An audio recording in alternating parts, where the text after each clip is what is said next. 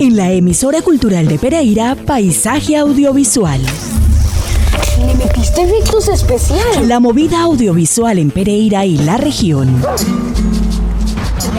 Las producciones, sus realizadores, fotógrafos, guionistas, directores de arte, sonidistas y toda la agenda audiovisual. La más completa programación en cineclubes, talleres, certámenes, becas y convocatorias de interés para el creciente sector audiovisual. Vamos, no creo que sea nada peligroso. Paisaje audiovisual, con la producción de Gustavo Acosta. que le tiene miedo a colitas. Si mi abuelo dijo que todos venimos del mismo lugar.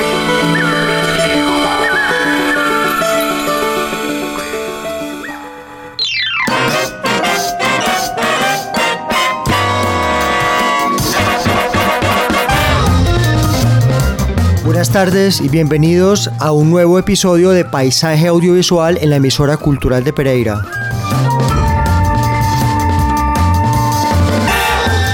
La Remigio es radio de interés público. Esta casa radial está dirigida por Mayra Alejandra Aguirre y nos acompaña como cada martes Andrés Fernando Alzate en la edición y el sonomontaje.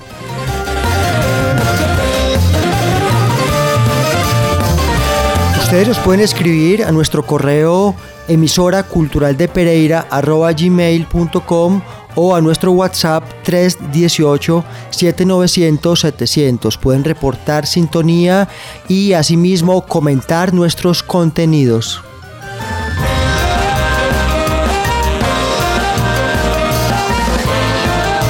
Nuestro invitado de la tarde de hoy martes, Sebastián Valencia Muñoz, realizador, director, comunicador social, periodista de la Universidad Javeriana, filósofo. Bienvenido de nuevo a, a la emisora cultural de Pereira, Sebastián. Gracias Gustavo, encantado de estar aquí de nuevo.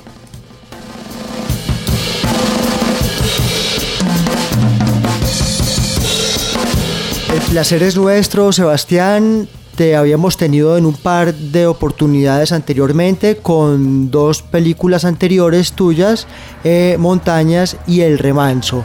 Eh, vamos a hablar en la tarde de hoy de Zarzal.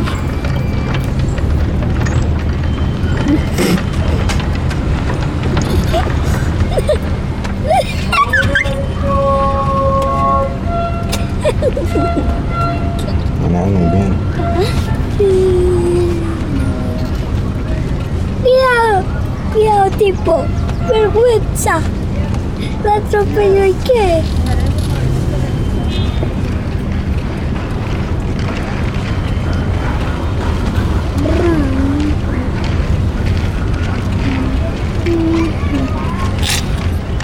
Ah, para allá, para allá.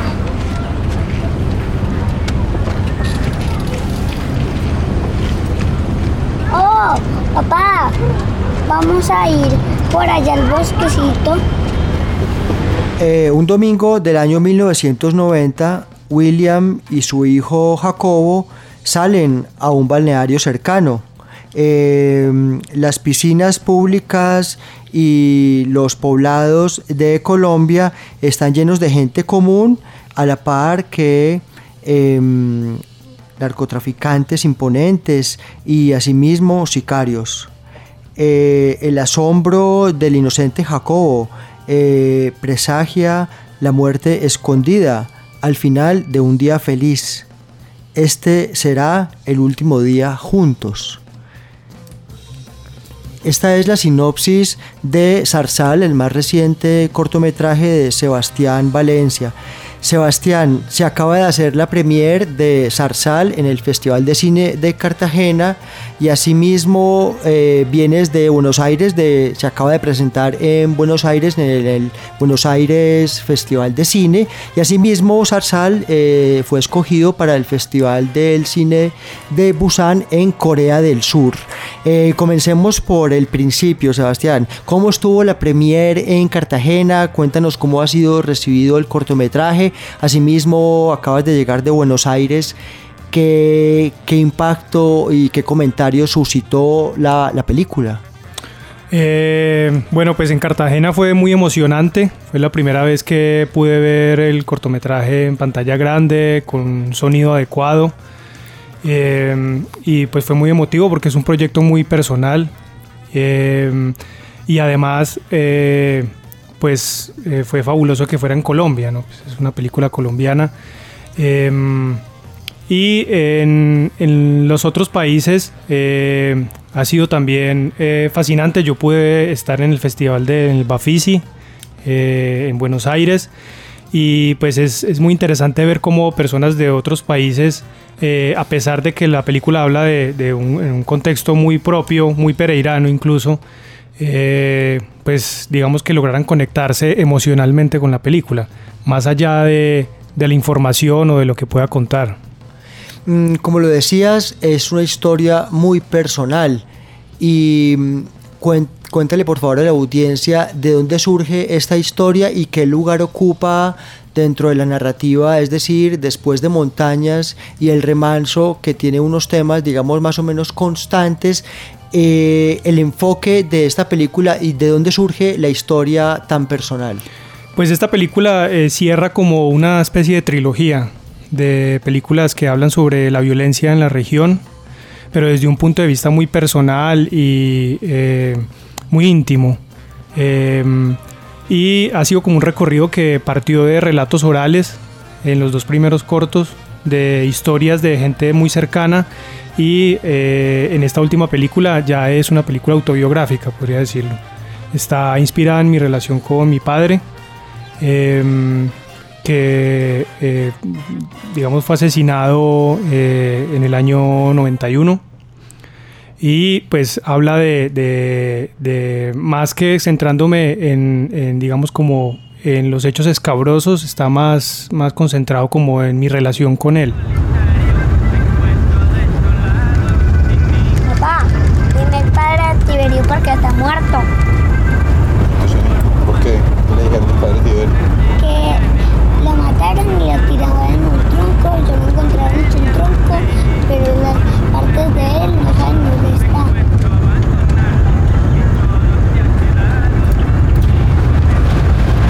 En efecto, la historia nos lleva a los años finales de los años 80 y principios de los años 90. Eh, es un contexto Mm, supremamente complejo a nivel histórico y por lo que ya nos insinúas a nivel personal y familiar, donde sin duda las desapariciones, los asesinatos, la violencia, los desmembramientos eran, eran parte, se volvieron parte de nuestra cotidianidad. Eh, en la película siempre está el río como fondo, que ha sido una temática tuya y que es una, es una imagen de nuestra poética de la violencia también que has tocado. Eh, hablemos entonces de cómo se le dio forma a este sentimiento y cómo se hizo la investigación y cómo se fue entonces llenando, decías en las películas anteriores que habías partido de relatos orales, en este caso, cómo se construye la historia que tú mismo escribiste. Eh, se construye también con relatos orales, recuerdos propios y el relato oral de mi madre y mi hermano especialmente, pero en general de toda mi familia, de los que conocieron a mi papá. Hay parte, digamos, eh, eh, la película, pero mm, digamos que poco a poco en un trabajo exhaustivo de investigación, pues yo voy como eh, agregándole cosas que ya no son autobiográficas, pero que hacen parte, digamos, de esa historia oral compartida por muchas de las personas que vivieron esa época. Entonces básicamente es una investigación donde voy a los pueblos, donde converso con la gente, donde escucho, escucho largas horas a las personas y eh, eso me da, digamos, como eh, un material de base para, crear. Por otro lado, también está em, las manifestaciones artísticas que se han creado en torno a, a esto, ¿cierto? Pues siempre está Magdalenas por el Cauca. El trabajo de otras artistas colombianas como Clemencia Echeverry fue muy importante. Em, también la venezolana Teresa Margolles, mexicana, perdón. Em, porque encuentro como en el arte algo, pues que, el arte digamos como que ha eh, ahondado más, de forma más profunda en, las cicatrices eh, de la guerra. eh, no de una manera, digamos, informativa o em, incluso narrativa como, digamos, lo hace la televisión, eh, buscando información, información, sino es algo mucho más íntimo que, digamos, como que toca fibras más emocionales, ¿no? Más poéticas. Sin duda, te me adelantas algo que quería preguntar que tiene que ver mucho con un lema que dijo Franco Loli alguna vez, que la televisión es prosa y el cine es poesía y de alguna manera estamos tan naturalizados y se ha vuelto tan prosaica la relación con la memoria y la violencia que sin duda el cine, piezas como por ejemplo Tantas Almas de Nicolás Rincón Gil o, o tu misma obra, nos devuelven una, una experiencia más poética sobre la violencia, ¿verdad? Sí, y son cosas que no están en los libros de historia. A mí me interesa mucho como hablar de la historia eh, de la región, específicamente pues de la región de Risaralda, eh, pero no desde, no, no, como lo hacen los libros de historia, ¿cierto? Que te van contando cómo pasó esto, en tal año pasó esto, aquello, sino como tratar de, mm, de volver al pasado también para crear, ¿cierto? Para eh, hacer memoria, pero de otra manera, mm, más apelando a las emociones. Y es que en efecto todo esto lo hace sobre una geografía cuyo, digamos, eh, columna es, es, el río, el río Cauca, eh, que pasa, que une el valle, el valle del Cauca, entra a la, a la, al cañón, digamos que de, de Risaralda, y eh, las otras películas tuyas se situaron en Marsella, por ejemplo. ¿Por qué Zarzal? ¿Por qué Zarzal? ¿Cuál es, qué, ¿Por qué es el título de la película Zarzal y por qué se sitúa en Zarzal? Eh, pues digamos que el, título eh, mm, pues invitaría a que las personas lo vean para, para digamos como mm, pensar un poco en el título, pero Zarzal también remite eh, a, un lugar donde crece la zarza. es un poco la metáfora de, de esta planta que es como una maleza eh, que es muy bella, pero también es espinosa. abuelo, ¿cómo va? Bien, señor, bien, bien. Oiga, abuelo. de hacer rico. Abuelo, ¿ha visto Morocho? No, hola, en estos ya no lo he visto, hace como 15 ya no lo veo. Abuelo, y bueno, ¿y tiene el número mío ahí? Sí, señor, el, numerito suyo, sí. El 0347 con Risaralda.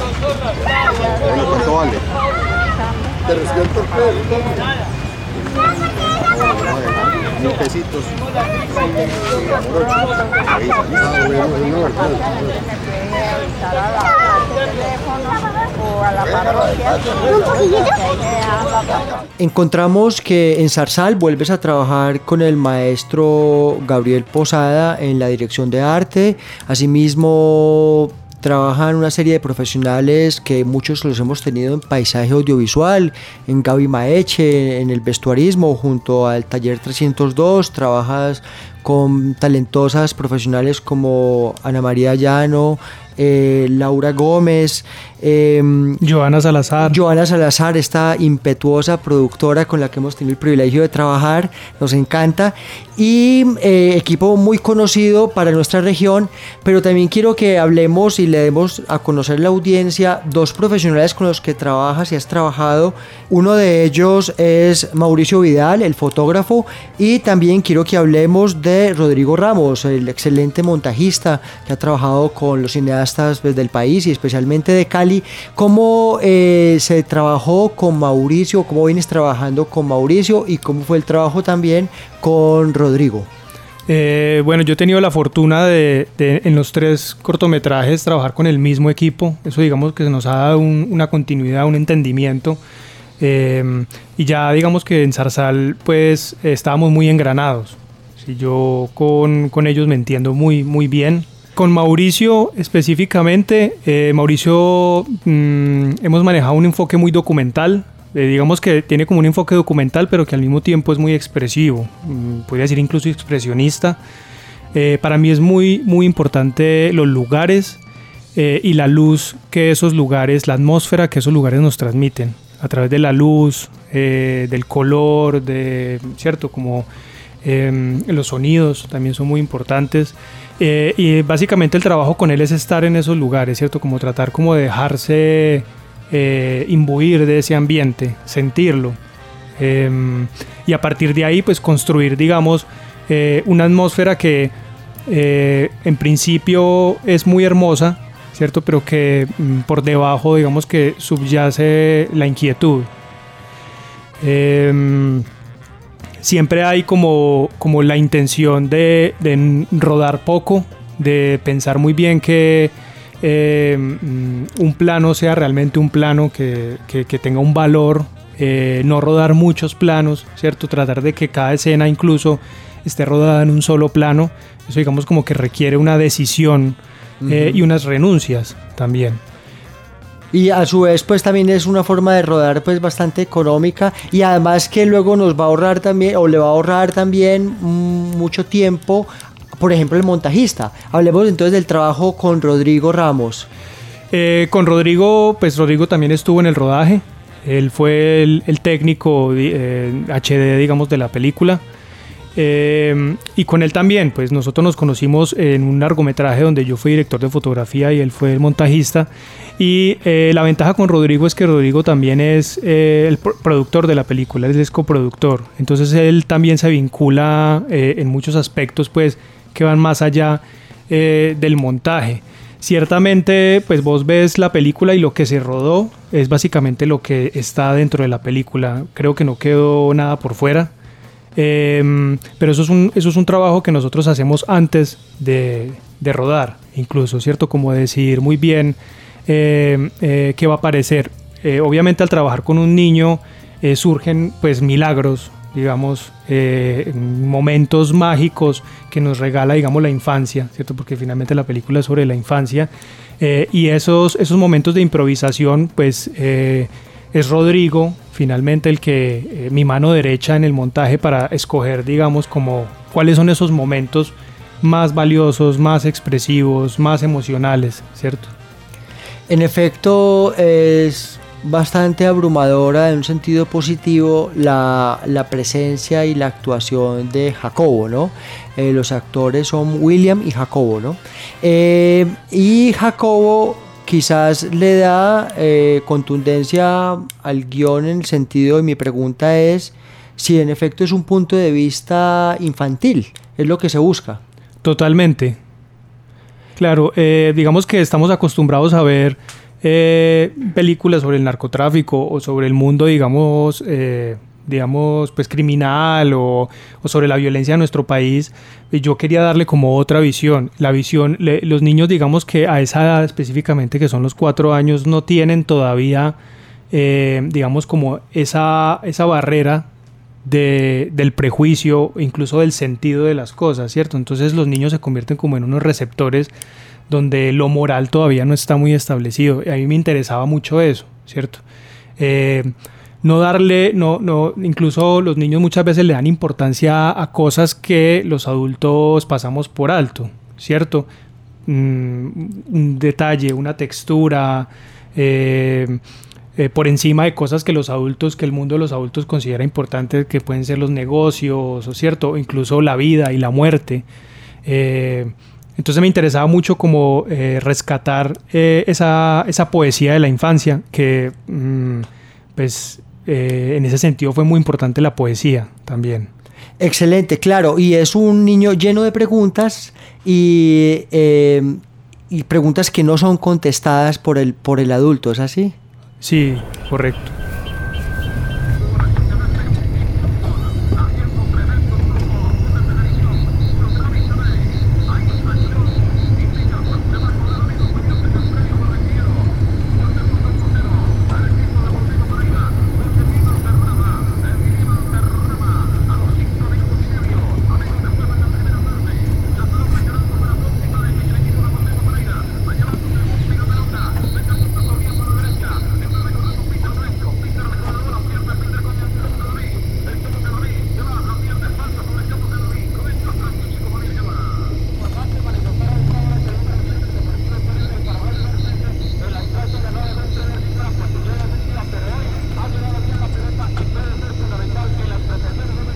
Chino, ¿qué fue lo que pasó ahí? Mataron a una familia. ¿Quiénes fueron? Pero dos hijos en una moto.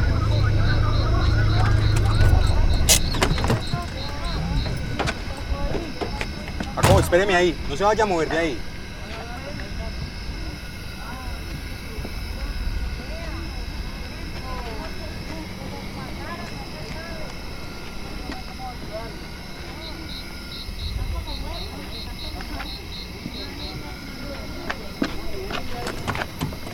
Papá, ¿qué fue lo que pasó?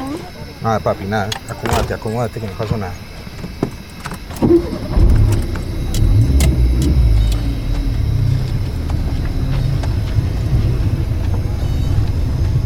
Sebastián, eh, en efecto, pues por la duración y por el carácter de cortometraje, ahí yo diría que hay una eficiente artillería semiótica que busca mostrar y decir mucho eh, porque pues es la contundencia que debe presentar un cortometraje y es más lo que se presenta visualmente también y lo que se escucha que lo que dicen muchas veces los personajes y ahora hablabas también de, del scouting y toda esta búsqueda para luego llegar a rodar de una manera más, más, más, más eficaz. Eh, ¿Cómo se construye toda esta parte visual? Enseñémosle un poco a la audiencia cómo se traduce en las imágenes y en los símbolos que, que se buscan resaltar en, en un cortometraje. ¿Cómo es esa búsqueda? Además le estoy preguntando aquí también al filósofo un poco. ¿Cómo es ese, esa, esa, esa construcción semiótica de los elementos de un audiovisual? Eh, bueno, el cine que a mí me gusta, el cine que admiro eh, y la literatura, la poesía, eh, son obras polivalentes. Son obras que vos no puedes decir con exactitud de qué exactamente qué te están hablando, ¿cierto? Sino que te generan un montón de preguntas, te generan un montón de sensaciones, te hacen pensar mucho. Sí, yo creo en el cine, en un cine donde vos no vas a sentarte simplemente a comer palomitas y a dejar que la historia te entre a los ojos y a los oídos, sino que seas un espectador activo, ¿cierto? Que siempre estés ahí como eh, aportando incluso eh, con tus propias vivencias. Eh, y en el sentido de la película, eh, a mí me, preocupaba mucho este asunto de la historia, como te decía. Eh, pero no desde la historia, desde lo informativo, sino también como eh, esta historia que nos habla a través, por ejemplo, de los objetos, ¿cierto? Los objetos están cargados de memoria eh, y en la película son muy importantes, pero también hay otros aspectos, digamos, del ambiente, que son el río, ¿cierto? El ganado, eh, el alambre de púas, em, el sonido de los carros, em, el, por ejemplo, el, el, algodón de azúcar, eh, que son elementos que al mismo tiempo son ese elemento, ¿cierto? Son como elementos de la realidad de nuestra cotidianidad, pero al mismo tiempo eh, nos hacen pensar en otras cosas, ¿cierto? Pueden significar otras cosas que están muy ligadas a nuestro contexto eh, colombiano. Entonces, digamos que eso es un trabajo también que hicimos muy de la mano con Gabriel, con Magdalenas, porque tiene mucho que ver con, con, lo, como con lo que ha hecho el arte contemporáneo, eh, este arte contemporáneo que se ha salido de los museos y que mmm, plantea algo más performativo. También digamos como que el, el, interés también de que los planos sean digamos como detenidos, ¿cierto? Como planos secuencias, es también para que el espectador digamos pueda tomarse el tiempo de ver todos esos elementos que están ahí.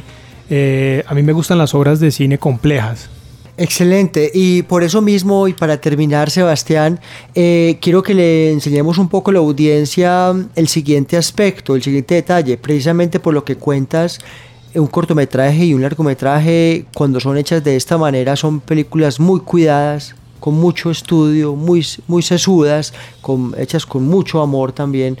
Y entonces, eh, muchas veces eh, a mí me pregunta la audiencia, venga, la película de la que usted habló, ¿dónde está? ¿La puedo ver en YouTube? ¿Eso está en dónde? Tenemos que explicar a la audiencia que, bueno, la película se presentó en Cartagena, eh, Buenos Aires, Corea, pero no son películas que se suben a, ni se, proyectan, se suben a las plataformas ni, ni se proyectan en cualquier sala. Explíqueme a la audiencia por qué razón se cuida tanto la proyección y la exhibición y qué sigue para la película en este aspecto. Bueno, la película también se proyectó en Chicago, sí. el Chicago Latino Film Festival y eh, ahorita se va a proyectar en Hungría también. eh, y vienen más festivales en camino. Em, el problema con la, con la exhibición es que pues, en estos momentos en la ciudad no tenemos salas. Em, y pues es, es, importante que la película sea exhibida, digamos, como fue concebida, ¿cierto? Con un sonido adecuado, con una proyección que respete, digamos, el color que es muy importante en la película. Digamos que los, los, los cortometrajes tienen, digamos, como una, una vida, ¿cierto? Y, y, esa vida parte, digamos, de, de un estreno nacional, eh, de un estreno eh, internacional o estreno mundial y eh, empieza un recorrido, digamos, como por festivales extranjeros, a la par que empieza un recorrido por festivales nacionales, ¿cierto? El estreno nacional fue en el Festival de Cartagena. Eh, si aquí en la ciudad hubiera un festival de cine, eh, pues lo exhibiríamos, lo exhibiríamos ahí, ¿cierto? Entonces estamos como a la espera de, eso, de que haya la posibilidad de una sala donde podamos exhibir eh, y posteriormente a la exhibición, digamos, en estos festivales eh, nacionales, también planeamos hacer una exhibición, digamos, en los lugares donde rodamos la película, que es pues muy importante también compartir con la comunidad, eh, pues, digamos, pues el trabajo que hicimos en conjunto. de todas maneras, la película pertenece al catálogo de proimágenes de Refresh, ellos son los encargados, digamos, de esa estrategia de exhibición. Ellos son los que saben cómo, cómo debe, digamos, qué recorrido, qué ruta debe tomar la película, ¿cierto? Eh, y a nivel internacional estamos con Likeson, que es una eh, distribuidora italiana que también eh, ellos pues saben cómo hacer esa ruta, digamos, a nivel europeo. Excelente, Sebastián. Pues en todo caso, muchísimas gracias por tu tiempo, por a todo el equipo, por ese trabajo pues tan increíble. Felicitaciones y estaremos al tanto de los siguientes pasos y el recorrido de Zarzal. Gracias Gustavo, gracias Andrés eh, por la invitación a la emisora, como siempre.